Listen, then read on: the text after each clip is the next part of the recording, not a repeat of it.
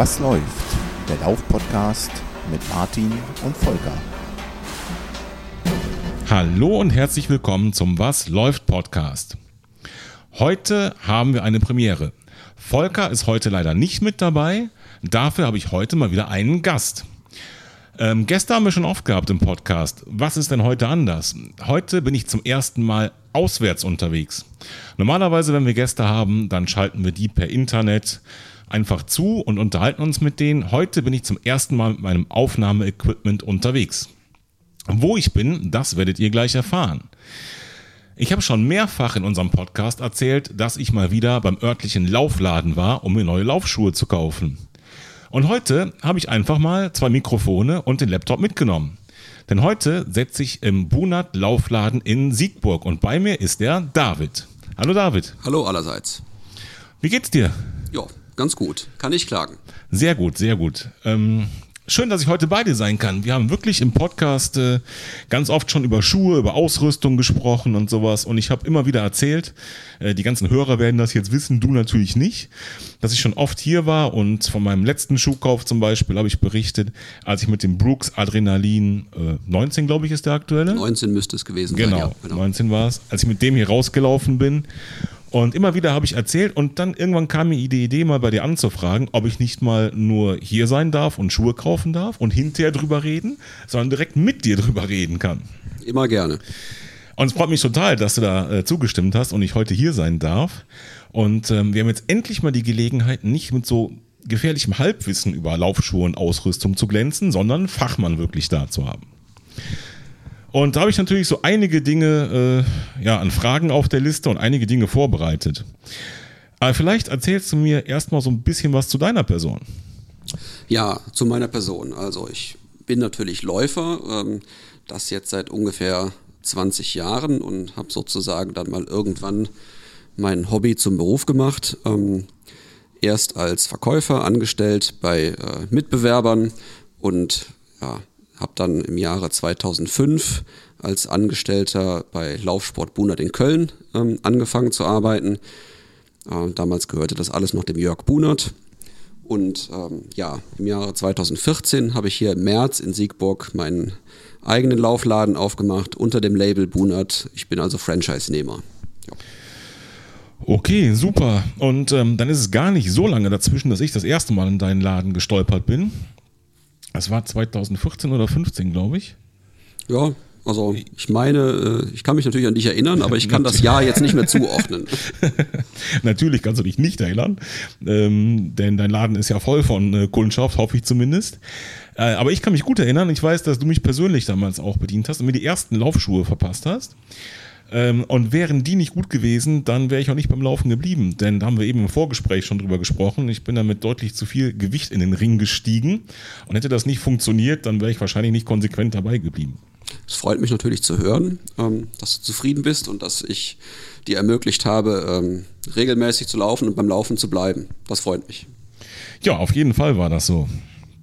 So, und ähm, da wir ein Audiopodcast sind, müssen wir so ein bisschen beschreiben, ähm, wo wir hier sind und, und was wir hier machen. Ähm, also wir sind in der schönen Stadt Siegburg. Ähm, eure Adresse ist ganz genau? Das ist die Mühlenstraße 50 in 53721 Siegburg. Wir sind hier ein bisschen außerhalb des Zentrums. Ähm, mhm. Für Leute, die aus der Region kommen, das Finanzamt dürfte ein Begriff sein und vielleicht auch das Kranz Park Hotel ist hier direkt nebenan. Auch das Restaurant Medo ist vielen Siegburgern ein Begriff. Mhm. Wir sind also hier, ich sag mal, etwa ähm, 100 Meter Luftlinie vom Marktplatz entfernt, ähm, am Fuße des Michaelsbergs. Genau, richtig. Ähm, mir ist natürlich alles ein Begriff, denn ich komme hier aus der Ecke. Ich habe genau 20 Minuten Anreise.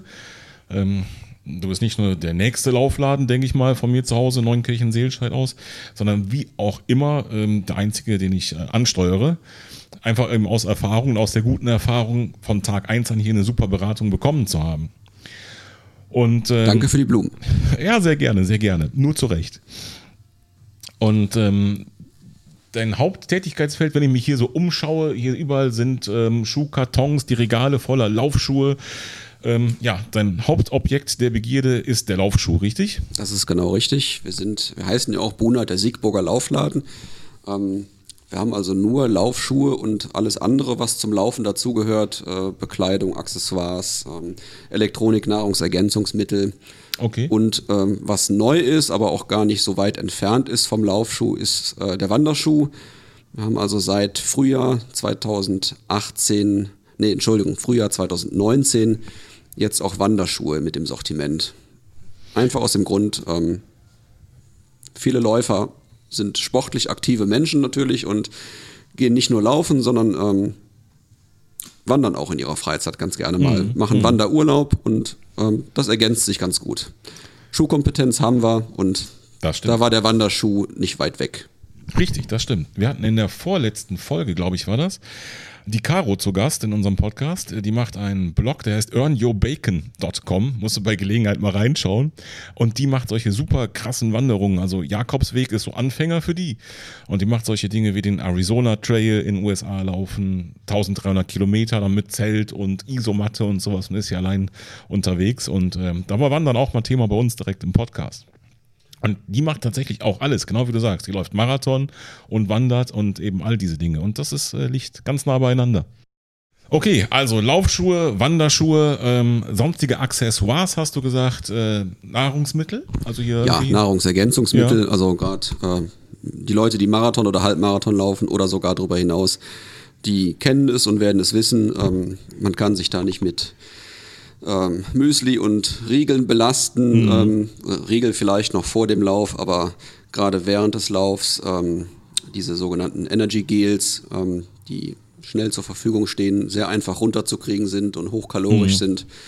Ähm, sowas wird halt gekauft. Ne? Okay, und so ISO-Getränke wahrscheinlich. Genau, isotonische Getränke Okay. oder vielmehr das Pulver, um sich diese dann anzurühren. Sowas haben wir da. Okay, Kleidung sehe ich auch in ausreichenden Mengen auf jeden Fall, in allen Farben und Formen. Socken sehe ich da hinten. Wunderbar. Wie ist es mit irgendwelchen, ähm, ich sehe, du hast auch eine Laufuhr am Arm. Sowas auch, oder?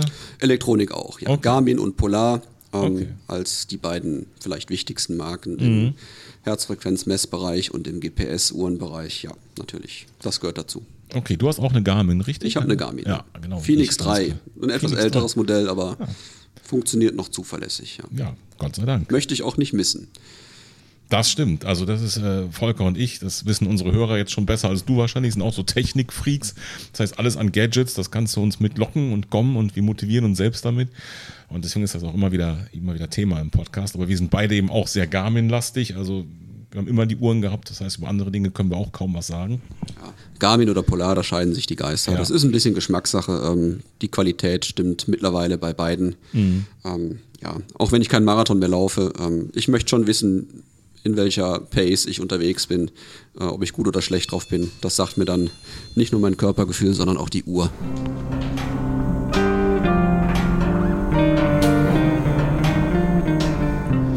So, wir hatten jetzt hier eine kurze Unterbrechung, denn es war ein Kunde im Laden und äh, hat eine Beratung zum Thema Laufschuhe gewünscht. Und äh, ja, am liebsten hätte ich das Ganze mit aufgenommen, aber man kann nicht jeden Kunden direkt vors Mikro zerren. Und deswegen steigen wir doch mal direkt in unser Kernthema ein, lieber David. Volker und ich, wir philosophieren immer so viel über Equipment, Laufschuhe, was uns persönlich liegt, was nicht, wie wir an die Schuhe gekommen sind, in welche Läden wir da reinrennen. Ähm, alles gefährliches Halbwissen. Und jetzt habe ich den Experten überhaupt hier sitzen bei mir. Ähm, wie läuft so eine Standard-Laufschuhberatung bei dir im Laden ab? Also, da muss man natürlich erstmal sagen, dass es so die Standardberatung im Prinzip nicht gibt. Die Kunden ticken ja doch sehr unterschiedlich. Die Kunden bringen ja auch vor allen Dingen ein sehr unterschiedliches äh, Vorwissen und schon mit. Ähm, ich sag mal, der ambitionierte Wettkampfathlet, der schon seinen äh, 47. Laufschuh im Leben kauft, der weiß meistens recht gut, was er braucht. Da geht es dann oft nur noch darum, vielleicht mal ein, zwei, drei vergleichbare Schuhe zu testen, gegenzutesten und ähm, Passformen zu vergleichen, ein ähm, bisschen zu fachsimpeln. Und, aber die wissen im Prinzip, was sie brauchen und äh, das bekommen sie dann natürlich auch hier. Ähm, oft ist da ja auch das Thema Wettkampfschuhe, schnellere Schuhe, Schuhe für Tempotraining noch ein Thema überhaupt. Das ist so ein Stichwort, das habe ich gerade auch gehört. Schnellerer Schuh, Wettkampfschuh. Ähm, woran würdest du das festmachen? Was ist denn schneller? Ja, vor allen Dingen ist natürlich das Gewicht da ähm, entscheidend. Also ein Wettkampfschuh ist in aller Regel sehr viel leichter als ein Trainingsschuh. Ähm, wobei man auch da dann nochmal ein bisschen differenzieren muss. Ähm, also ein Wettkampf kann ja ein 3000 Meter Hindernislauf sein Mhm, oder klar. ein Ultramarathon. Mhm, Äh, beides kann als Wettkampf gesehen werden. Ähm, also tendenziell sind Wettkampfschuhe leichter, ähm, direkter, übertragen vielleicht die Kraft auch etwas besser auf den Untergrund, haben auch oft ein bisschen andere Leistenformen, etwas stärker gebogen, was auch ein bisschen mehr Stabilität auf den Außenrand bringt. Ne? Gerade bei, ähm, bei Spikes oder für so ein Bahntraining kann man sich das gut vorstellen. Da hast du die Kurvenlagen dabei, da braucht so ein Schuh auf dem Außenrand auch relativ viel Stabilität. Und äh, der sitzt dann ein bisschen weniger gemütlich, bequem und äh, etwas definierter als mancher Trainingsschuh. Und ähm, wenn du jetzt wirklich solche Wettkampfambitionen hast, macht der Schuh am Ende des Tages in der Zeit einen Unterschied und in welcher Leistungsklasse? Also wenn wir zwar jetzt unterwegs sind, lohnt sich da ein Wettkampfschuh? Also wenn ich heute unterwegs bin, dann lohnt sich leider kein Wettkampfschuh mehr. Äh, Im Gegenteil, ich würde mit einem sehr leichten Schuh, der dann ja auch äh, weniger dämpft, ähm, stärkere Reize auch setzt, ähm, vielleicht sogar bei einer längeren Strecke eher ein bisschen Zeit verlieren. das wäre nicht okay. gut. Ähm, wenn ich aber äh, die entsprechende Statur habe und das entsprechende Leistungsvermögen auch habe, dann kann mir der Wettkampfschuh auch äh, die eine oder andere Sekunde beziehungsweise Minute ersparen. Okay, also wenn ich meine 10 Kilometer äh, Zeit von 52 Minuten zur Zeit verbessern möchte, dann ähm, bin ich ja nicht im Bereich Dann, Wettkampfschuh. genau, da gibt's Oder doch? ja, man kann dann über einen leichteren Schuh mal nachdenken, aber okay. da gibt's dann äh, im Training viel, viel größere Hebel, um Das da stimmt. Richtung Das 40 zu kommen oder unter 40. Ne? Genau, im Training und dann beim Frühstück, Mittag und Abendessen für mich wahrscheinlich auch noch. Ja, für mich leider auch. Mittlerweile ja. Okay, und Volker, ähm, den du jetzt noch nicht kennenlernen konntest, mein Bruder, der ist in den Kassel-Marathon letzten Sonntag in 3 Stunden 41 gelaufen. Äh, 10 Was Kilometer. schon recht ordentlich ist. Ne? Ja, Also der macht fast auch so. Ultras und, und sowas. Ähm, da wird sich das eher lohnen, oder? Also der ist so ein Kandidat, ähm, der vielleicht dann nicht unbedingt für den Marathon einen speziellen ähm, Leichtschuh braucht, aber ähm, ich denke mal, jemand, der ambitioniert Marathon läuft, ähm, wird auch mal einen Halbmarathon laufen, wird auch vielleicht den einen oder anderen 10 Kilometer Volkslauf mal Mhm, klar, machen. logisch. Ähm, wenn man sich da jetzt zum Beispiel mal verbessern wollte, auf, ich sag einfach mal, äh, unter 40 Minuten auf 10 oder meinetwegen auch unter 45, da motiviert natürlich auch ein leichterer Schuh, ähm, mal ein bisschen anders zu trainieren, einfach mal im, im, im Training dann auch mal andere Akzente zu setzen und eben nicht nur Dauerlauf zu machen. ne? Den würdest du aber auch dann tatsächlich im Training vorher ausreichend äh, benutzen und auch ähm, ja, dich damit anfreunden und nicht nur dem Wettkampf Ja, vorbereiten. und es wäre auch in der Regel nicht der einzige Schuh. Okay, Also, ja, klar, logisch. Ja, ja. Ne? So Leute haben dann eben auch mal einen solideren, gedämpfteren, komfortableren Schuh Klar, für die logisch, Long Jogs. Das logisch. ist die Basis. Mein Schuhschrank ist schon groß, der von Volker ist noch größer, deswegen so wäre das dann. So, jetzt hatten wir eben ähm, den Kunden als Beispiel und das war zum Beispiel auch so eine Frage, ähm, für welchen Untergrund ist der Schuh? Ähm, der Kunde fragte, glaube ich, speziell auch nach Feldwegen oder Waldwegen oder sowas. Ja, also der Untergrund äh, spielt natürlich eine Rolle in der Mhm. Laufschuhberatung, aber ist nicht das wichtigste Kriterium. In aller Regel, in, ich sag mal aus dem Bauch raus, neun von zehn Fällen äh, kauft der Kunde einen Allrounder und tut damit auch gut. Ähm, ja, der Allrounder, der ist auf Asphalt, genauso wie auf befestigten Wald- und Feldwegen einsetzbar, auf Schotter, auf, äh, auf Wiese, auf Asphalt, auf Laufband. Und ähm, das ist die Basis. Ähm, daneben gibt's noch Trailschuhe, wirklich für äh, Geländeläufe. Macht Sinn, wenn es matschig ist, wenn es geschneit hat. In unseren Breitengraden eben dann äh, nicht allzu häufig. Da bieten solche Schuhe eine bessere Traktion als ein Allrounder. Und ähm, ja, spezielle Straßenschuhe in dem Sinne gibt's kaum. Also unter den Wettkampfschuhen vielleicht hier und da, die dann für Straßenläufe gemacht sind. Ähm, aber ähm, also der Untergrund spielt da äh, eine eher untergeordnete Rolle. Ähm, viel wichtiger ist äh, neben der Passform auch die Fußstellung und die, die Anatomie, die, die Biomechanik. Ne? Also da kommen wir ja vielleicht jetzt drauf zu sprechen, denke Am ich. liebsten ne? ja, genau. Also gerade der Fall, der Kunde war ja ein Laufanfänger, er möchte jetzt anfangen zu laufen, hat seinen ersten Laufschuh äh, hier gekauft und da ist es natürlich wichtig, dass man sich erstmal die, die Fußstellung anschaut. Das heißt, dass wir dann hier auf dem Laufband eine kleine Laufbandanalyse durchführen. Ähm, wir haben dann die Möglichkeit, äh, das Ganze bis zur Hüfte zu filmen. Ähm, wir gucken uns dann die Fuß- und vor allen Dingen auch die Beinachsstellung an in der Dynamik. Dann Ausschließlich in der Dynamik oder auch statisch? Erstmal den Stand. Auch das. Okay. Ähm, ähm, ich würde allerdings auch nie darauf verzichten, dann das trotzdem mehr in der Dynamik noch anzuschauen. okay. Mhm. Also man kann sich natürlich und sollte sich auch statisch mal anschauen, wie ist denn die Fußstellung. Ähm, ähm, gibt ja auch dann Rückschluss auf die Passform schon mal. Aber ähm, das äh, ersetzt dann nicht die Laufbandanalyse in der, in der Bewegung. Und ähm, da haben wir die Möglichkeit, in Zeitlupe mal drauf zu schauen und eben vor allen Dingen zu beurteilen, wie stark die Pronation Mhm. äh, in der Abrollbewegung enthalten ist. Ne? Da gibt es ja oft, ähm, zumindest in, bei uns ähm, ja, Laien, so ein bisschen Begriffsschwierigkeiten. Pronation ist ja erstmal was, was immer da ist und was gut ist. Und Ja, Pronation ist das- erstmal ganz physiologisch. Ne? Ja. Ist ein Bestandteil des äh, Abrollens. Also Mhm, es beschreibt eine nach, äh, das nach innen Knicken des unteren Sprunggelenks und mehr nicht. Und ähm, ist, äh, wie gesagt, Bestandteil eines jeden Schrittes. Ne? Gehört auch nicht korrigiert oder beseitigt per se. Mhm, okay. Ne? Erst dann, wenn es äh, eine wirklich handfeste Überpronation ist, also eine zu starke Knickbewegung des unteren Sprunggelenks, dann kann man darüber nachdenken, über ähm, entsprechende Schuhe das ein Stück, äh, ein Stück weit zu korrigieren. Ja, letztlich um ähm, eine achsgerechtere Belastung dem ähm, Läufer angedeihen zu lassen. Ne? Okay, und hast du da irgendwelche ähm, ja, Zahlenwerte oder ist das ein Erfahrungswert, wenn du sagst, das ist ähm, die Pronation ist in Ordnung, diese ist nicht mehr in Ordnung? Also mit Zahlen äh, hantieren wir da relativ ungern hier Mhm. rum, weil wir auch äh, keine Mediziner sind und keine, auch Keine keine, quantitative Analyse hier durchführen können mit unserem Tool. Mhm. Ähm, also ähm, das ist dann schon ein bisschen Ermessungs, äh, Ermessenssache und äh, ähm, da spielen dann auch andere Faktoren noch eine Rolle, wie zum Beispiel die Beinstellung ist, ne? ob jemand dann eher O-Beinansatz hat oder äh, eine gerade Beinachsstellung schon hat. Ne? Also da ist nicht allein der Pronationswinkel des unteren Sprunggelenks entscheidend. Okay, das heißt, da gibt es auch keine Absolutwerte, wo man sagt, das ist gut, das ist schlecht, sondern das ist auch individuell.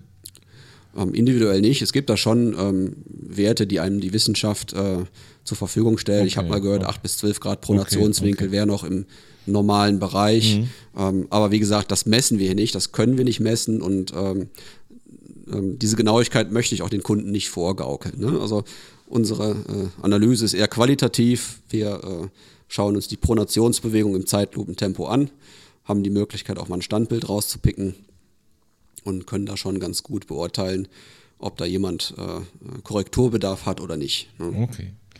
In dem Beispiel von eben war es so, durch eben diese ja, erste Analyse auf dem Laufband, das war ja ähm, mit einem äh, Startschuh, also du hast ja erstmal, äh, musst du einen Schuh aussuchen, um dann mal in die Sache einzusteigen. Ähm, dann kommt eine Erkenntnis und aus dem umfangreichen Sortiment, was du halt hast, fällt dann ein bestimmter Bereich erstmal weg, vermute ich mal, oder? Ja, so ist es. Ne? Also man kategorisiert im Prinzip mit der äh, eingangs durchgeführten Laufbandanalyse erstmal, welche Art von Schuh jetzt hier Sinn machen könnte. Ähm, ja, die, ich, ich starte die Analyse gerne mit einem sehr einfachen Schuh, mit einem flachen und flexiblen Schuh, ähm, um da nicht direkt so viel Bewegungsmuster vorzugeben. Also ähm, ich, ich mache es aber auch nicht gerne barfuß, weil die Kunden einfach äh, in den seltensten Fällen äh, gut damit zurechtkommen, hier barfuß zu laufen und äh, somit dann eben Schonhaltung reinkommt. Das möchte ich vermeiden. Verstehe. Ich möchte ein authentisches äh, Laufen filmen hier auf dem Laufband. Ähm, und deshalb nehme ich da gerne einen einfachen, flexiblen, neutralen Schuh. Und mein, mein Modell sozusagen ist jetzt, wenn in diesem äh, leichten, einfachen Schuh ohne Pronationsstützen mit einer großen Flexibilität, wenn man dann keine zu starke Pronation hier feststellt, ähm, ist es relativ sicher, dass der Kunde auch mit einem neutralen Schuh zurechtkommt. Mhm, okay. Ja, und ähm, wenn man das eben so unterschieden hat, einmal, dann ähm, gibt es eben noch ein paar andere Aspekte, Mhm. die, die, die wichtig sind bei der Laufschuhberatung, die genauso wichtig sind, Mhm. ne, wie die Fußstellung oder Okay, das finde ich spannend. Also im Prinzip ist es ja dann doch erstmal, suchst du ja den natürlichen Ablauf. Wenn du sagst, barfuß wäre eigentlich gut, ist halt aber technisch eben nicht so ganz machbar, weil viele Kunden das nicht gewohnt sind.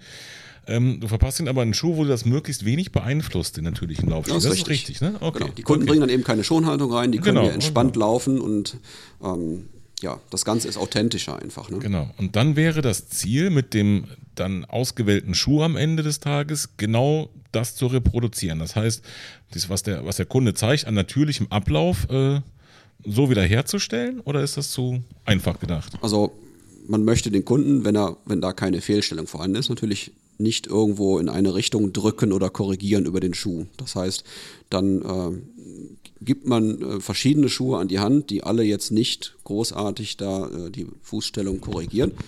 Und ähm, dann ist natürlich die Passform ein wichtiges Thema auch im weiteren Verlauf. Das sollte man äh, immer äh, auf dem Schirm haben und das ist genauso wichtig. Ich sage immer 50 Prozent der äh, Entscheidung sollte auch über die Passform zustande kommen. Ne? Also ein Schuh, der noch so stabil ist und äh, tolle technische Attribute hier äh, aufweist, aber wenn der nicht sitzt, wenn da irgendwo eine Ecke oder Kante zu spüren ist, Schlupf in der Ferse oder weiß der Teufel, äh, es ist der falsche Schuh. Okay, das heißt, an der Stelle sind wir schon wieder weit weg eigentlich von der Videoanalyse, sondern tatsächlich auch mehr jetzt beim Empfinden des, des Kunden selbst. Das Richtig, heißt, äh, das darf man nicht ausblenden. Okay, okay. Und ähm, da geht es dann auch wirklich um die ähm, ja, subjektive Bewertung des Kunden? Oder kannst du die Passform von außen auch einschätzen? Ja, man kann natürlich, äh, ob ein Schuh jetzt nun massiv zu schmal oder zu breit ist, das mhm. sieht man natürlich. Äh, ähm, letztlich bin ich aber immer auf ein Feedback des Kunden auch angewiesen, der mir sagen muss, ähm, ob vielleicht irgendwo was drückt, was ich jetzt nicht so sehe. Ne? Und äh, da muss man dann Rücksicht drauf nehmen. Mhm. Okay, wenn du wie eben einen, einen Kunden hast, der ähm, den ersten Satz Laufschuhe kauft, ähm, die können ja vielleicht die Passform nicht 100% subjektiv einschätzen. Das heißt, wenn man das erste Mal im Laufschuh steht, ist das erstmal ungewohnt. Ähm, hast du dann ein Auge mittlerweile dafür, dass du sagst, ich, ähm, wir hatten eben in dem Beispiel, du, du sortierst direkt einen ganzen Satz Schuhe gedanklich aus, je nachdem, wie eben der Bewegungsablauf ist. Und ähm, kann man das so sagen, dass du auch schon anhand der Beurteilung vielleicht der Füße oder wie auch immer wieder einen Satz Schuhe aussortierst und sagst, naja, dem Kunden brauche ich keinen schmalen oder keinen breiten Schuh zum Beispiel vorlegen? Ähm, ja, in, in extremen Fällen ist das so, da kann man direkt äh, bestimmte Marken oder Modelle vielleicht ausschließen, weil man weiß, die werden jetzt hier sicherlich zu schmal oder zu breit sein. Ähm, sowas ergibt sich aber oft dann im Laufe der weiteren Beratung. Ne? Wenn man eben den dritten Schuh mal am entsprechenden Fuß jetzt gesehen hat, dann ähm, hat man vielleicht auch eine bessere Idee davon, welchen Schuh man als vierten oder fünften jetzt anbietet, ne? ähm, als man das vielleicht beim ersten Schuh mhm. äh, oder bei der ja, bei der Bedarfsermittlung erstmal mhm, äh, gedacht hat. Ne? Klar, ich kann mich erinnern, als ich im Sommer hier bei euch war, da wurde ich von einem Kollegen beraten und ähm, der hat mich gefragt und ich habe gesagt, ich habe breite Füße und sagte, na, zieh erstmal die Schuhe aus und einen Blick nach unten, alles klar, breite Füße. Also ich hätte es nicht sagen müssen, er hätte es wahrscheinlich auch sofort gesehen und damit ist ein ganzer Satz an, an möglichen äh, Schuhen direkt rausgefallen, logischerweise. Das ja, so ist es. Ähm, also in dem Fall hat er wahrscheinlich erstmal kein Adidas angeboten. Genau, Und richtig, genau. Wie ich hörte, bist du ja mit einem Brooks-Schuh dann hier raus. Richtig, ähm, ganz genau. Ähm, da gibt es zum Teil auch verschiedene Weiten. Also wir finden da letztlich immer was. Mhm. Man muss halt auch mal ein bisschen rumprobieren. Ne? Mhm. Das gehört dazu. Bisschen rumprobieren, das äh, ist ein Stichwort. Der Kunde von eben, der hat, ich habe jetzt nicht gezählt, bestimmt sechs, sieben Paar Schuhe angehabt, fünf, sechs, in der Größenordnung mit Sicherheit. Ja, also ich sag mal so drei bis sechs Schuhe ist so der, der Standard bei uns, die drei Schuhe zu probieren, das sollte man schon machen. Den siebten, achten, neunten oder äh, dreizehnten Schuh, das macht dann irgendwann keinen Sinn mehr, weil äh, man weiß dann oft nicht mehr, äh, wie hat der sechste oder siebte gepasst und äh, man verliert ein bisschen den Überblick. Das sollte man vermeiden. Ja, also, das stimmt, das stimmt. Es kann auch irgendwann dann nicht mehr besser werden. Ja, ne? das hat man am Ende auch gesehen. Ne? Dann muss man noch dies und jenes natürlich ausprobieren, weil es auch A interessant ist und eben das Angebot da ist.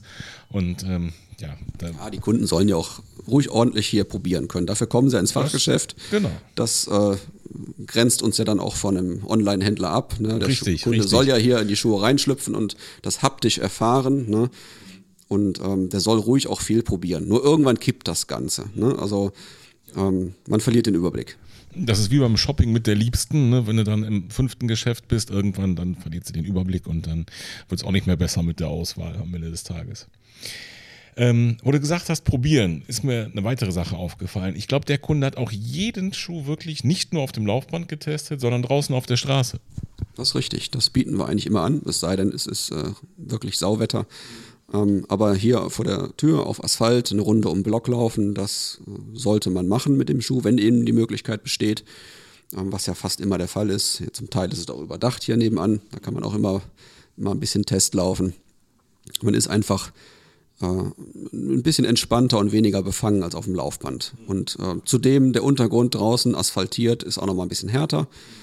Ähm, man läuft auch nicht vor Publikum. Das gibt dem Kunden vielleicht die Chance, auch mal so ein bisschen mehr in die Füße reinzuhorchen, mhm, wenn er nicht vor meinen Augen oder vor ja. den Augen von ja. anderen Kunden testen ja. muss.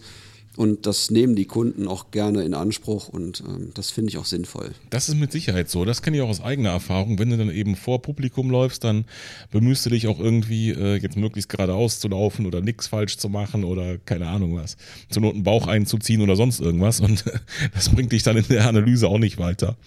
Ich war sehr froh, als ich draußen Probe gelaufen bin, äh, dass dein Kollege zwischendurch zumindest anscheinlich ein bisschen mit meiner Frau gequatscht hat. Da hatte ich ein bisschen mehr Freiheit zu laufen. Ich habe dann hinterher gemerkt, er hat mir trotzdem genau auf die Füße geguckt und mich entsprechend beraten können. Das war so ein geschickter Schachzug, mich da äh, frei laufen zu lassen und das trotzdem sich anzuschauen. Ja, alles richtig gemacht, würde ich sagen. Ich glaube auch, ich glaube auch. Ja, den Schuh, den laufe ich ja äh, mit Begeisterung, von daher hat er auf jeden Fall alles richtig gemacht in dem Fall. Okay, ähm, ich muss vielleicht kurz noch ähm, anmerken, also unter Umständen macht man natürlich auch nochmal eine zweite, dritte, vierte kleine Laufbandanalyse zur Gegenkontrolle. Ne? Es kann ja auch sein, ähm, dass man feststellt, naja, jetzt ist hier schon eine gewisse Überpronation erkennbar und die möchte man mit dem Schuh auch ein Stück weit korrigieren und ähm, ja, dann sollte man natürlich tunlichst auch vielleicht ein zweites oder drittes Mal draufschauen, ob man dann auch eine Verbesserung jetzt sieht und dokumentieren kann über die Analyse. Ne? Ähm, das äh, erübrigt aber nicht dann das Testlaufen draußen unter, äh, auf realem Untergrund, unter realen Bedingungen, um einfach ein Feeling für den Schuh zu kriegen. Ne? Ich sage immer, die notwendige Bedingung ist erstmal, dass der Schuh passt und dass man sich wohl drin fühlt. Und dann sollte er gegebenenfalls auch noch hinreichend stabil sein. Mhm. Ne? Und dann muss die Farbe auch noch stimmen. Ja, äh, schwieriges Thema. ja. Ja. Deswegen habe ich es auch in den Raum geworfen. Also die Farbe ist manchmal, stelle ich fest, so die Exit-Strategie, wenn jemand dann aus der Beratung sozusagen ausscheren mm, möchte. Mm, mm.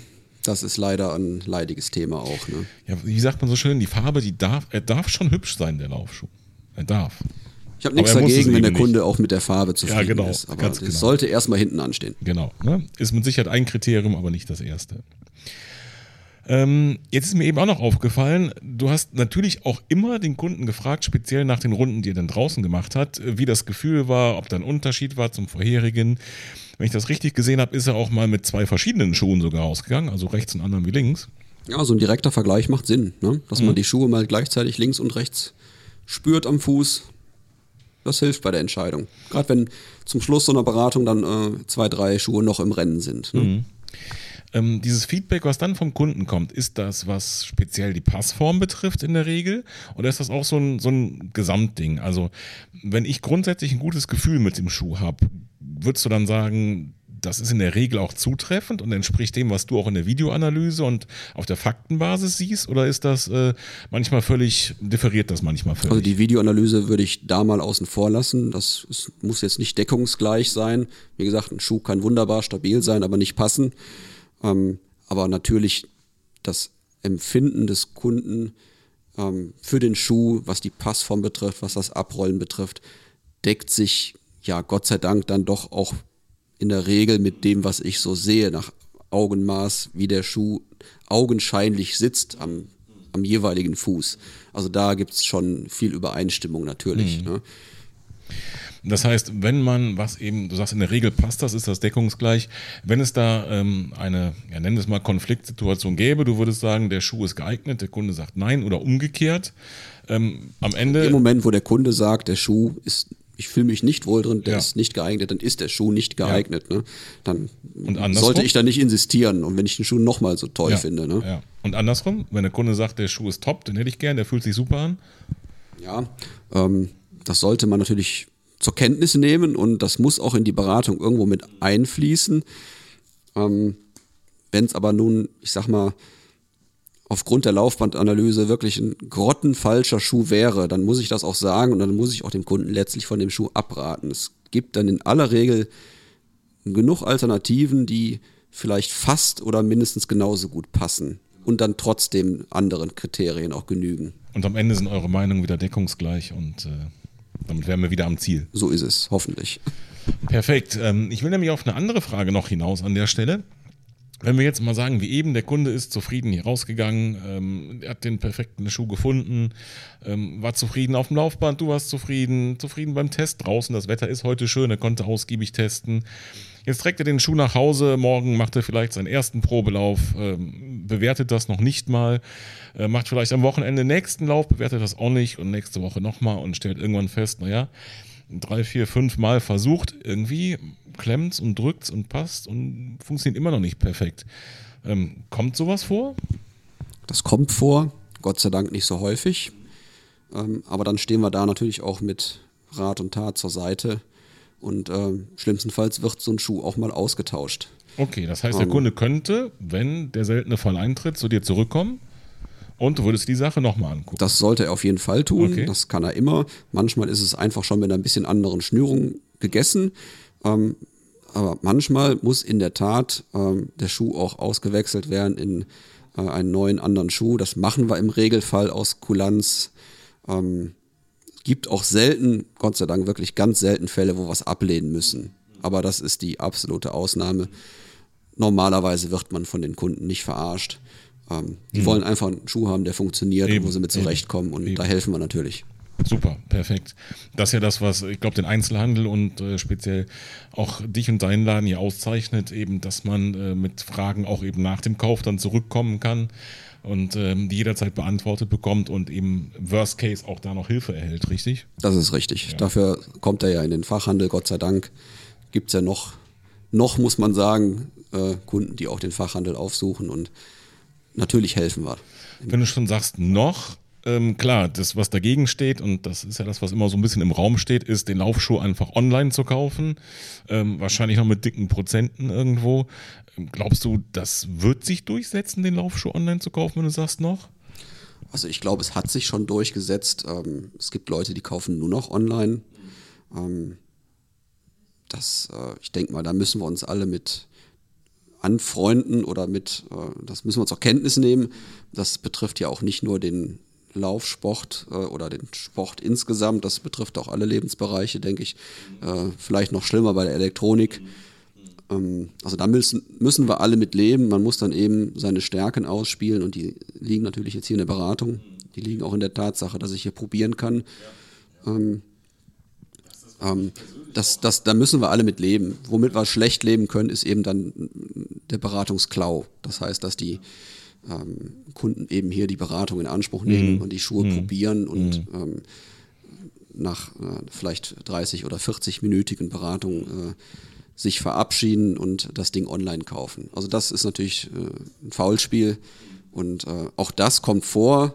Ähm, Gott sei Dank nicht so häufig, äh, aber es ist schon ähm, ein, Thema, wo wir alle mit zu tun haben als Fachhändler. Und da kann ich sagen, das nimmt man dann auch mit nach Hause, wenn, wenn das dann in krasser Weise wieder mal gern, passiert ist ne, und man sich da nicht hat gegen äh, wehren können, sozusagen. Das glaube ich gern. Aber ich denke auch, das ist nicht die Regel, oder? Ja, Gott sei ich, Dank nicht, nein, Ich gehe ja nicht extra los, auch zu dir zum Beispiel oder in irgendein anderes Geschäft, um dann die Absicht zu haben, äh, ist doch nicht dann die Beratung in Anspruch zu nehmen. Ähm, also die Regel ist es Gott sei Dank nicht, natürlich. Ähm, aber es kommt immer mal wieder vor und ähm, da ist jeder Fall natürlich einer zu viel und ist ärgerlich. Äh, aber auch da kommen wir dann mit zurecht und das, da muss man dann ein dickes Fell haben. Und äh, man Also sollte sowas eigentlich nicht mit nach Hause nehmen. Ja. Für mich persönlich, also ich bin echt ein großer Fan von Online-Shopping und was du sagst, Elektronik zum Beispiel. Äh, Amazon ist mein Freund für jede Kleinigkeit, aber es gibt einfach so gewisse Grenzen. Und äh, Schuhe, egal ob Lauf oder andere Schuhe, das gehört für mich dazu, weil äh, ich finde, das Anprobieren, das Ausprobieren, auch die Beratung sind da unverzichtbar. Und es gibt einfach so manche Bereiche, die auch ich als, als Online-Kauf-Junkie niemals online kaufen würde. Ja, das ist natürlich in erster Linie der Schuh, Ja. weil er eben, weil der Passform da so eine äh, wahnsinnig große Bedeutung zukommt. Das ist bei Wanderschuhen ist auch nicht anders. Ähm, das ist vielleicht auch noch so bei Rucksäcken. Also ähm, das sagen ja auch die, die Statistiken ganz klar. Es gibt natürlich Erhebungen darüber, was noch am ehesten im Fachhandel gekauft wird und was nicht. Und ähm, da sind es eben vor allen Dingen die Schuhe, im Outdoor-Bereich auch die Rucksäcke und äh, ja, Elektronik schon mal gar nicht mehr. Mhm, klar, logisch. Bekleidung auch weniger. Ne? Echt? Okay. Und wenn Bekleidung, dann die Hosen, weil auch bei einer Hose äh, ist vielleicht die Passform dann Ja. noch mal ein bisschen entscheidender wie bei einem T-Shirt oder bei einer Ja. Socke. Ja. Klar, das ist auch alles online möglich. Du kaufst die Sachen, probierst sie an, schickst sie zurück. Aber ich persönlich bin auch echt zu faul, das alles wieder zur Post zu bringen.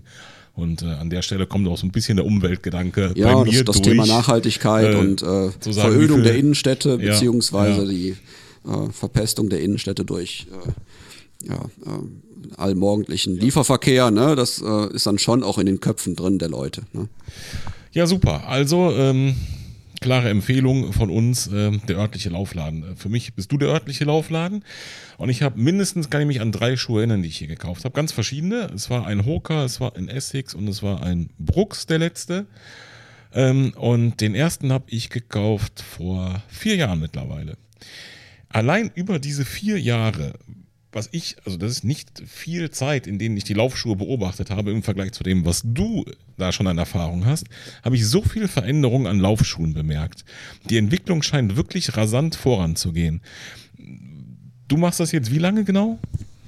Also Laufschuhe verkaufen tue ich jetzt, ähm, ja, kurioserweise ähm, seit dem 11. September 2001. Okay. Also der Tag, wo äh, die Flugzeuge da in Amerika ähm, in die Hochhäuser geflogen sind. Das war mein erster Arbeitstag in einem Laufschuhladen. Und ähm, ja, auf, äh, in der Selbstständigkeit äh, verkaufe ich jetzt seit 2014 hier in Siegburg. Okay, Laufschuhe. aber man kann schon sagen, seit 18 Jahren beschäftigst du dich mit dem Thema Laufschuhe. Äh, Wenn ich sage, in den letzten vier, fünf Jahren ist die Entwicklung aus, meinem, aus meiner Perspektive rasant, ist das wirklich nur in letzter Zeit so oder war das immer schon so, dass sich die Laufschuhe von einem aufs nächste Jahr ähm, entwickelt haben? In die eine oder andere Richtung. Also das muss ja nicht immer Ja, das positiv schon. Also sein. die Schuhe verändern sich natürlich laufend. Ja. Also ich habe in den knapp 20 Jahren jetzt äh, schon verschiedene Trends erlebt und kommen, aber auch wieder gehen sehen. Ähm, sicherlich am prägendsten, sage ich mal, für den Markt war der, der Trend zu, zu Barfußschuhen, zu weniger Schuh überhaupt. Äh, das Thema Sprengung war auf einmal in aller Munde, ist jetzt vielleicht so fünf, sechs Jahre her, dass das so ein, ein, wirklich großes Thema war. Also mit Sprengung ist einfach die Absatzhöhe der Schuhe gemeint, ne? also das, das Delta zwischen dem Fersenaufbau und dem Aufbau vorne unter den Zehen. Ähm, ja, wie soll ich sagen? Ähm, ist das Thema also, Sprengung schon wieder das Thema vorbei, Sprengung ist sagst, war? vielleicht nicht vorbei, aber Okay. es hat sich ein bisschen wieder normalisiert alles. Ähm, auch die extremen Barfußschuhe, die gibt's wohl noch. Also Firmen wie Leguano und äh, Vivo Barefoot sind da zu nennen.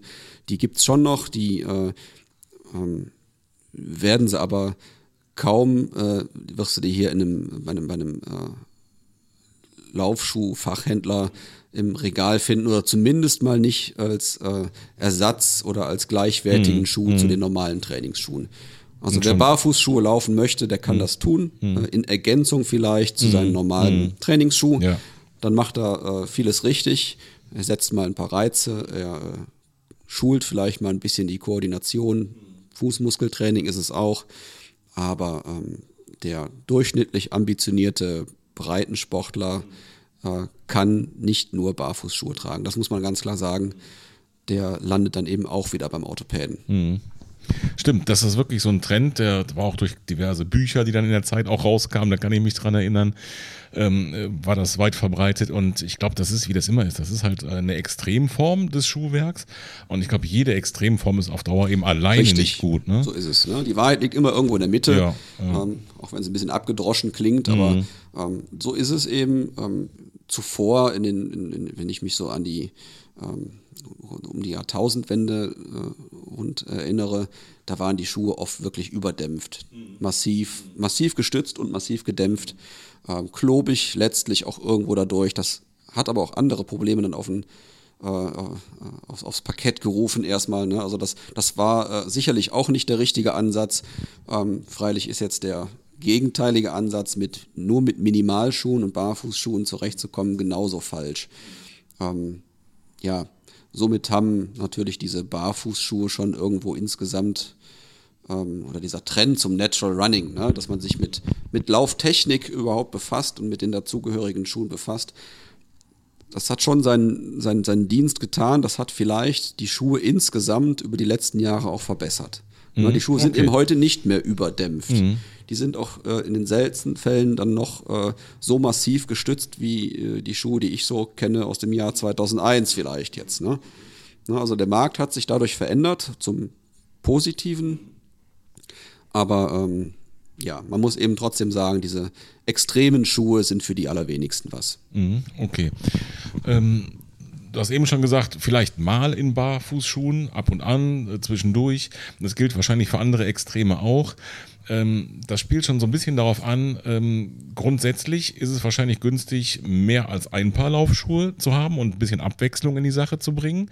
Oder ist das was, was sozusagen, ähm, ja, wie sagt man, nicht die Pflicht, sondern die Kür ist? Also die Pflicht ist es sicherlich nicht. Ähm, es wird oder dem kommt vielleicht mehr Relevanz zu, je ambitionierter und häufiger ich trainiere. Wenn ich jetzt ein ja, mäßig ambitionierter Freizeitläufer bin und ich gehe ein, vielleicht zweimal die Woche ein bisschen joggen, dann äh, reicht mir auch ein Schuh. Okay. Also dann kann man sich immer noch gerne einen zweiten, dritten, vierten Schuh gönnen. Ich stehe dann zur Verfügung, aber das ist sicherlich kein Muss. Und ähm, ich sage eigentlich immer so ab der dritten, vierten Einheit pro Woche sollte man schon einen zweiten Schuh zum Wechseln auch haben. Man setzt eben dann mal ein bisschen andere Reize. Das Training äh, lässt sich ein bisschen vielfältiger gestalten und äh, das ist letztlich auch eine Verletzungsprophylaxe dann. Ne? Würdest du da auch dann gezielt einen äh, anderen Schuh empfehlen? Ja, also, auf jeden Fall. Okay. Das auf jeden okay. Fall. Ne? Es kann ein anderer Trainingsschuh sein, aber oft ist es auch so, dass mit der Häufigkeit und mit der Ambition dann eben auch die, das Interesse daran steigt, mal einen leichteren Schuh vielleicht zu probieren. Ja, da wären wir wieder beim Thema leichte Schuhe, Wettkampfschuhe. Vielleicht möchte ja der Läufer XY, ähm, wenn er viermal die Woche läuft, davon eine Einheit mal ein bisschen schneller machen. Mhm. Vielleicht möchte er mal auf die, äh, auf die Bahn gehen mhm, und mal klar. Intervalltraining machen. Ja. Dann würde ich für solche Zwecke natürlich auch einen leichteren Schuh mhm. empfehlen. Okay. Nicht als einzigen Schuh, aber dann als Zweitschuh mhm. vielleicht. Also Abwechslung macht es an der Stelle auf jeden ja, Fall. Wie überall im Leben, ne? Wie ja, auch ne? im Training übrigens. Ne? Also wer immer, nur, ja. wer immer nur im äh, fünf oder sechs Minuten Schnitt durch die Gegend läuft, stimmt. wird irgendwann nicht mehr schneller. Da müssen dann schon Akzente Richtig. gesetzt werden. Ja, ganz einfache Regel. Ne? Im Training äh, weiß ich schon selber, was den Schuh angeht, weiß ich jetzt auch. Das ist einfach übertragbar. Super.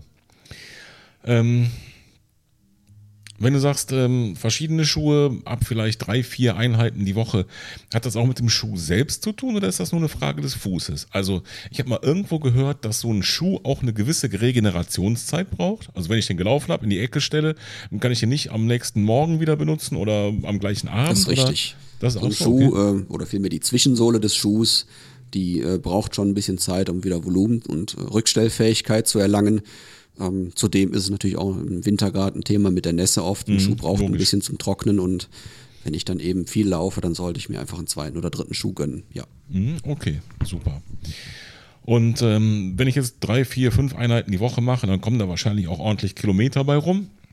Da drängt sich die Standardfrage auf, die wahrscheinlich auch ähm, die Laufschuhhersteller und vielleicht du auch nicht gerne hörst. Ich stelle sie trotzdem.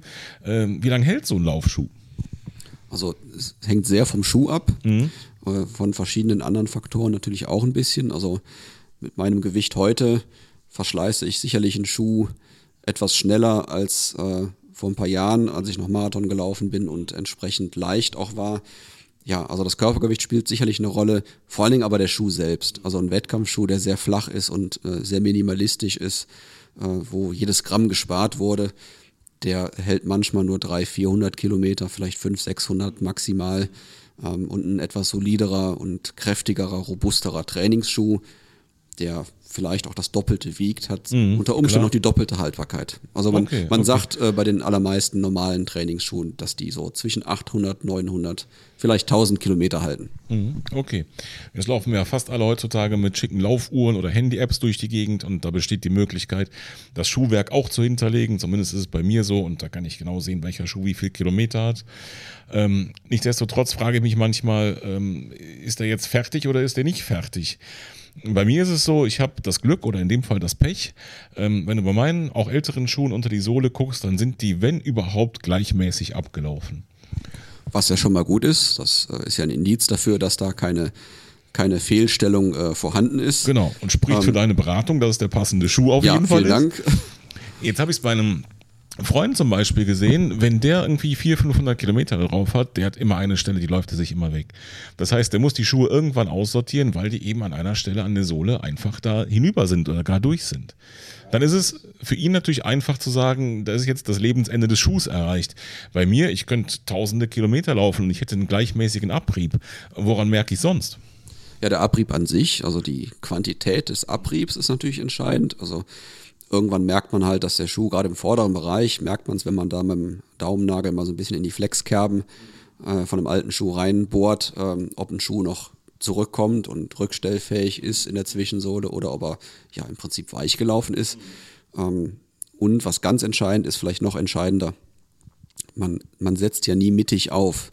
Ähm, also es gibt sehr unterschiedliche Lauftechniken und Laufstile, aber äh, was sicherlich allen Läufern gemein ist, ist, dass man immer in der Supination aufsetzt. Das heißt, der Fuß und in dem Fall eben dann der Schuh setzt zuerst auf dem Außenrand auf so, und da verschleißt natürlich auch der Schuh stärker.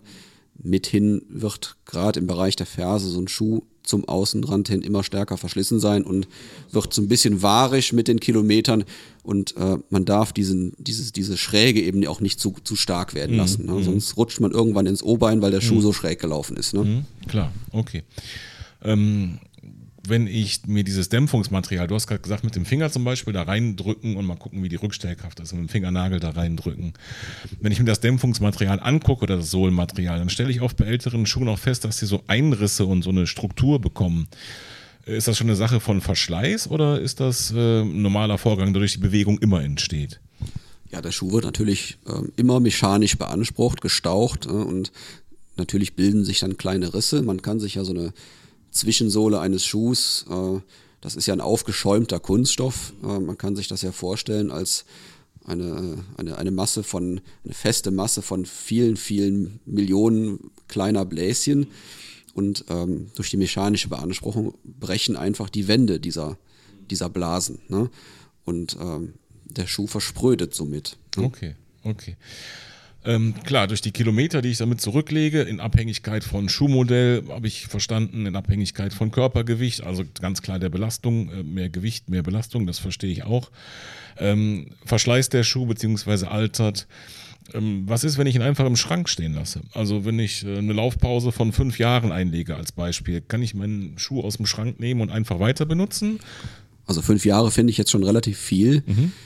Man kann sicherlich äh, den Schuh schonen, indem man ihn auch nicht unbedingt ins UV-Licht stellt. Ähm, das schont die Zwischensohlenmaterialien. Aber fünf Jahre halte ich jetzt schon für relativ viel. Wahrscheinlich ist der Kunststoff auch ein Stück weit ausgehärtet nach so einer langen Zeit. Ja. Das heißt, äh, sowohl Zeit, Dauer, ähm, UV wie auch mechanische Belastung sind also alles. In erster Faktoren. Linie natürlich die mechanische mhm. Beanspruchung mhm, der Schuhe. Aber äh, der Zeitfaktor spielt mhm. natürlich auch eine Rolle. Okay, okay. Ja, und im Zweifel komme ich halt zu dir und dann äh, kriege ich halt ein neues, neues Paar Schuhe. Perfekt. Immer gerne. Ähm, wir haben schon kurz darüber gesprochen, Entwicklung, Laufschuhe, Trends, äh, Barfuß hatten wir, sehr stark gedämpft hatten wir, äh, sehr stark gestützte Schuhe hatten wir schon in unserem Gespräch jetzt gerade. Ähm, was siehst du zur Zeit?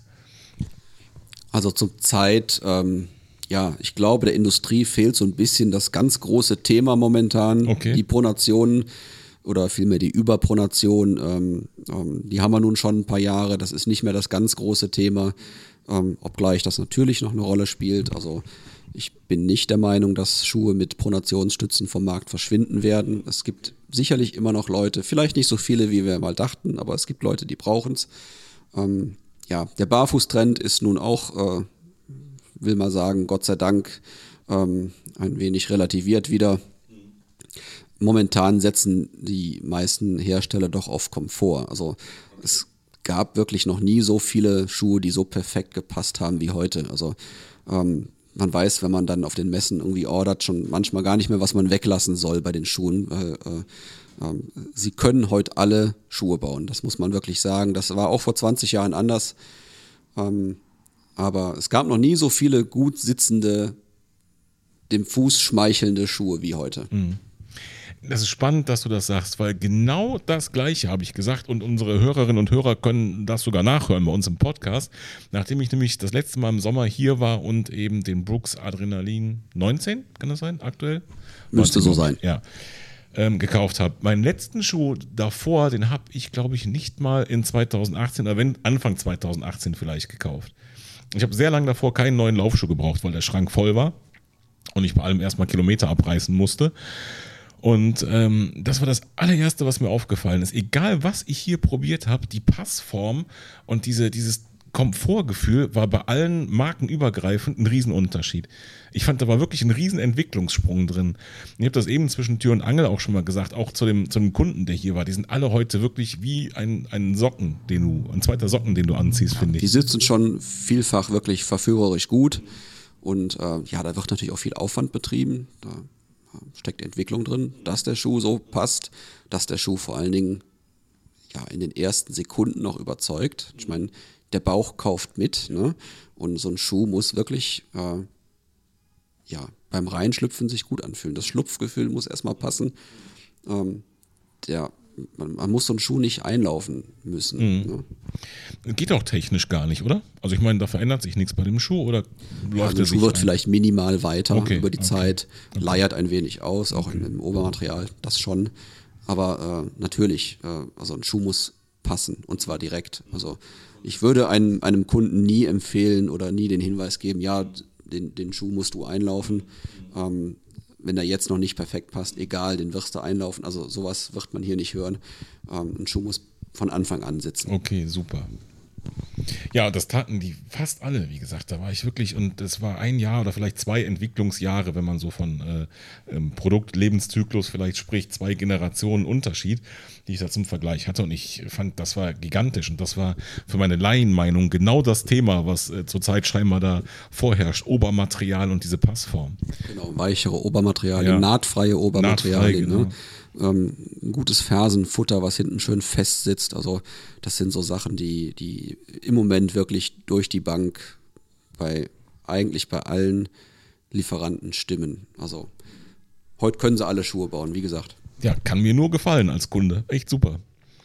Das ist perfekt, wenn du dann ähm, die Beratung in der Form bekommst, dass du den passenden und richtigen Schuh für deinen Bewegungsablauf bekommst und dann die Wahl hast und alles hat eine tolle, moderne Passform und ein super Tragegefühl, finde ich, finde ich top. Haben wir als Kunden nichts mehr zu meckern am Ende des Tages. Die Frage wäre noch, ähm, was kommt als nächstes? Hast du eine Idee? Nicht so wirklich. Also ähm, ja, das Thema Komfort so, so platt das vielleicht klingt, dass ein Schuh komfortabel sein muss, das hält sich nun schon seit ein paar, ein paar Saisons und mhm. ich bin mal gespannt, was die Industrie und die Wissenschaft uns da als nächstes äh, kredenzen wird. Ich kann es im Moment ganz ehrlich nicht sagen. Mhm. Okay. Es gibt ein paar Hersteller, habe ich bemerkt, die sind so ein bisschen in, zum Thema Pronation und Pronationsstütze, ähm, schlagen die so ein bisschen einen anderen Kurs ein, dass sie nicht mehr diese klassischen ich sag mal, härteren Materialien da einfach einbauen, sondern andere, ja, grundsätzliche Konzepte da anbieten. Ähm, zum Beispiel Brooks bei dem Adrenalin, den ich ähm, zuletzt von euch bekommen habe. Da gibt es diese Guide Rails an den Seiten. Das ist richtig. Ähm, der Adrenalin war ja immer so eine sichere Bank in puncto Stabilität. Das ist er heute nicht mehr, würde ich sagen. Also der Trend geht schon immer mehr weg von den Pronationsstützen oder von, zumindest mal von diesen sehr massiven Pronationsstützen, die es früher mal gab. Das ist ein Trend, der nun schon seit einigen Jahren äh, da ist, nicht erst seit dem Trend zu Barfußschuhen. Mhm, mhm. ähm, ja, kann man so konstatieren. Mhm, das ist okay. so. Also dass da so eine, so eine Vielfalt entsteht. Pronation, das eben ja, gesagt, also das wird nie die, wegfallen. Die Pronation wird zunehmend doch, äh, oder vielmehr, man muss es anders formulieren, die äh, die Problematik einer Überpronation, das wird doch kontroverser diskutiert, als das vielleicht vor ein paar Jahren noch war. Und äh, man ist da sicherlich äh, ähm, heute so, dass man vielleicht tendenziell eher mal ein bisschen Überpronation auch zulässt, mhm. als da zu viel zu korrigieren. Okay, okay. Das heißt, äh, wie du schon gesagt hast, Stabilität ist, wird ein Thema bleiben. Läufer sind unterschiedlich, Füße sind unterschiedlich. Nur die Frage, wie ich die Stabilität in den Schuh bringe, da gibt es offensichtlich da gibt's äh, unterschiedliche Ansätze unterschiedliche und Konzepte. Ansätze. Siehe Brooks mit den Guide Rails zum Beispiel jetzt. Ja, ne? genau. Ähm, es wird sicherlich auch in ein paar Jahren noch Schuhe mit Pronationsstützen geben. Es wird sicherlich auch Läufer geben, die es noch brauchen. Aber es werden vielleicht nicht mehr so viele sein, die äh, mit so Schuhen unterwegs sind. Mhm. Okay. Ähm, wir haben eben im Vorgespräch schon ein, ähm, wie ich finde, extremes Beispiel besprochen, und zwar True Motion. Das ist ein relativ neuer, klein, bisher noch kleiner Hersteller, der auf dem Markt ist. Ähm, die verfolgen ja wieder ein ganz neues Konzept. Ähm, das haben wir, glaube ich, im Podcast in einer Folge auch schon mal kurz angesprochen, ohne die Expertenmeinung dazu zu haben. Ähm, das ist wirklich jetzt mal was, das gab es so bisher auch noch nicht, oder? Richtig, ähm, ganz neuer Ansatz. Übrigens ähm, von dem Mann, der auch schon in den letzten Jahren vielfach für äh, diverse Laufschuhherstellerfirmen ähm, in der Entwicklung mit äh, beteiligt war, nämlich Professor Brüggemann von der Sporthochschule Köln, also dem äh, ehemaligen Leiter des Instituts für Biomechanik und Orthopädie. Ähm, ja, der baut jetzt selber Schuhe, also äh, arbeitet jetzt nicht mehr in Auftrag von Essex, Nike oder Brooks, mhm. sondern baut selber Schuhe. Mhm. Ist einer der drei Inhaber der Firma True Motion. Mhm.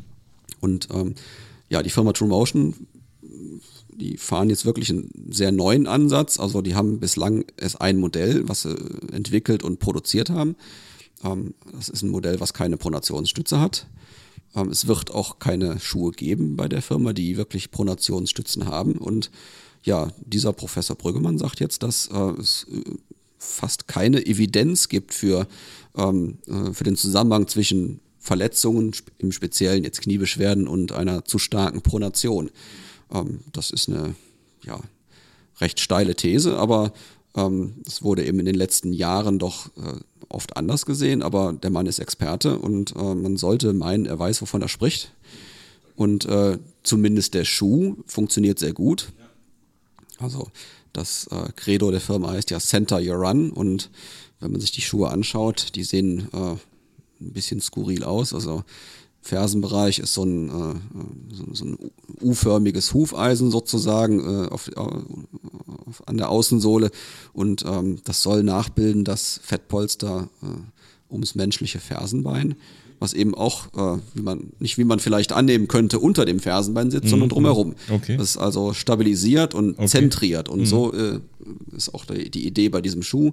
Center Your Run, also der ähm, Kraftansatzpunkt, ähm, für die Bodenreaktionskraft, die soll möglichst schnell mittig unter Sprunggelenk äh, gebracht werden und da setzt der Schuh an und äh, versucht eben mit diesem, ja, mit diesem Ring sozusagen oder mit diesem, mit diesem Hufeisen das Fersenbein zu zentrieren. Ne? Okay. Ich habe bisher wirklich nur Gutes darüber gehört. Wir haben zwei, drei Hörer, die uns schon davon berichtet haben, die den Schuh haben. Einer hat den auch genau hier bei dir im Laden gekauft, das weiß ich. Ähm, für mich selber ist er nichts. Ich habe zu platte und breite Füße dafür. Ich passe da einfach nicht gut rein. Sonst In der Tat ein eher schmaler Schuh, ja. ja. Sonst hätte ich ihn gerne mal ausprobiert, weil ich für alles Neue immer zu haben bin und das gerne teste. Äh, bin ich sehr gespannt, was das gibt in Zukunft. Ähm, bisher gibt's ja durchaus nur wenige Läden, die diese Marke und diesen Schuh überhaupt führen. Ähm, ihr seid glücklicherweise einer davon. Das heißt, wir können jedem, der sich dafür interessiert, nur empfehlen, hier in Siegburg bei dir mal vorbeizuschauen und sich den Schuh oder auch alles andere hier bei dir anzugucken. Ja, richtig. Vielen Dank. Also äh, in der Tat äh, so ein Produkt, was doch einigermaßen erklärungsbedürftig ist. Ähm, das wurde jetzt doch äh, bei der Markteinführung nur erstmal an Fachhändler ausgeliefert. Ich meine, es sind rund 80 Händler deutschlandweit, die den Schuh eingekauft haben oder einkaufen konnten. Und äh, auch das wird sich wahrscheinlich an der langen Hand ändern. Mhm. Okay, super. Ja, jetzt sind wir schon äh, fast eine Stunde. Nee, wir sind schon eine Stunde im Gespräch. Dafür, dass wir uns 30 Minuten vorgenommen hatten, ist das schon ziemlich viel, finde ich. Ähm, ich habe dich ausgequetscht über Schuhe, über ähm, Beratung. Gibt es irgendwas, was du noch loswerden möchtest? Ja, ich glaube, zum Thema Material haben wir, äh, haben wir genug gequatscht. Ähm, was man vielleicht, was ich vielleicht in eigener Sache noch äh, loswerden möchte, mhm, ist, dass wir hier als, als Fachgeschäft auch äh, ja nicht nur bei der Versorgung mit Material äh, zur Verfügung stehen, sondern wir bieten auch äh, Laufkurse an, ähm, die immer im Frühjahr dann wieder, äh, also im Januar erstmal äh, in, aller Regel findet ein sechswöchiger Schnupperkurs statt. Im März dann ein etwas längerer Kurs, der das Ziel hat, zehn Kilometer nach zwölf Wochen zu schaffen. Das sind also kostenpflichtige Anfängerkurse, die wir dann anbieten.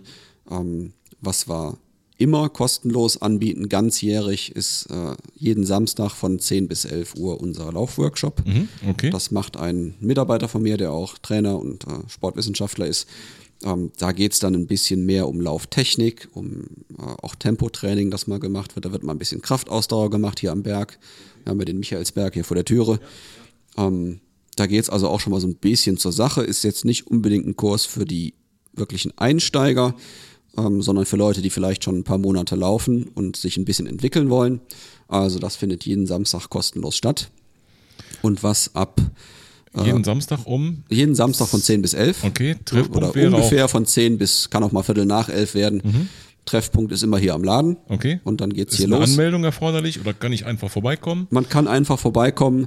Ähm, ich würde äh, es, äh, darum bitten, dass man sich kurz unverbindlich ähm, voranmeldet, weil es kann ja auch mal sein, dass so ein, ein Samstag mal ausfällt wegen Urlaub oder Krankheit und ähm, dann könnten wir darüber auch informieren, ne, dass die Leute nicht umsonst anreisen.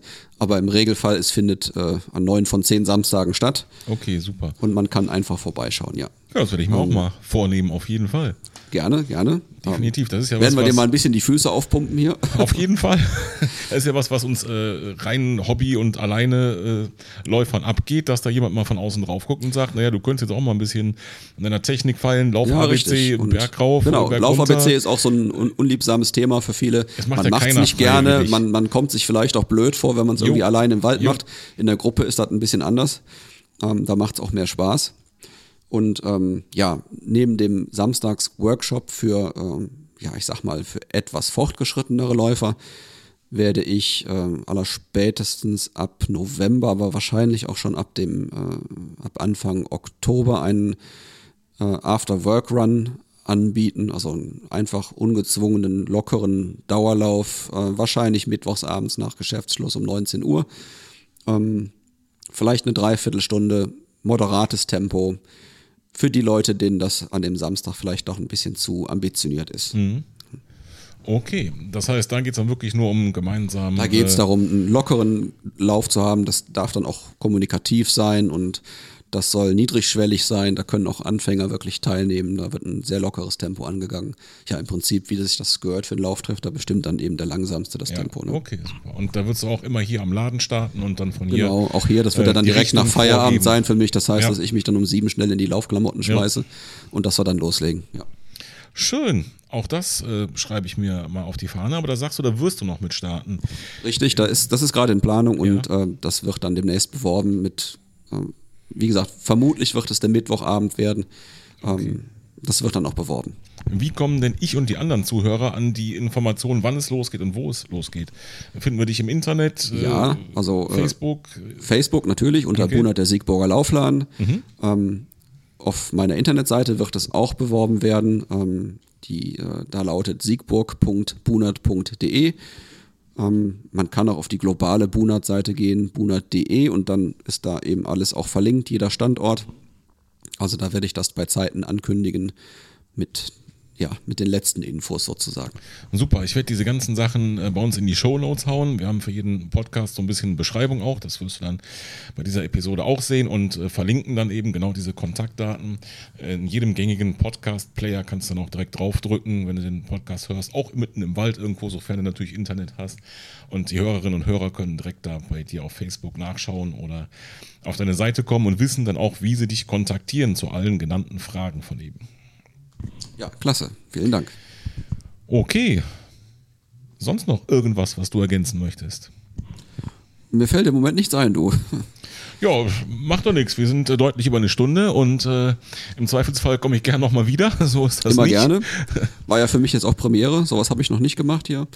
Bei so einem Podcast mitgewirkt. Also, Ich finde, dafür hat es tipptopp geklappt. Äh, Logischerweise mussten wir unterbrechen, wenn Kunden kommen, was äh, völlig äh, äh, legitim und auch richtig ist, denn ähm, das ist das Nummer eins Ziel, die Kunden hier äh, vernünftig zu beraten, äh, komme wer wolle oder was wolle und dem möchte ich natürlich auch nicht im Wege stehen. Und ja, genau mit der Empfehlung für den Siegburger Laufladen würde ich dann vorschlagen, verabschieden wir uns, oder? vielen, vielen Dank. Ich danke dir vielmals, dass ich hier sein durfte, dass wir diese wertvollen Informationen von dir bekommen haben. Und ja, freue mich darauf, als Kunde oder vielleicht auch zur Aufnahme äh, dich bald wiederzusehen. Oder Samstag zum. Das würde mich freuen. Super. Komm gerne rein. Vielen lieben Dank, David. Nicht zu danken.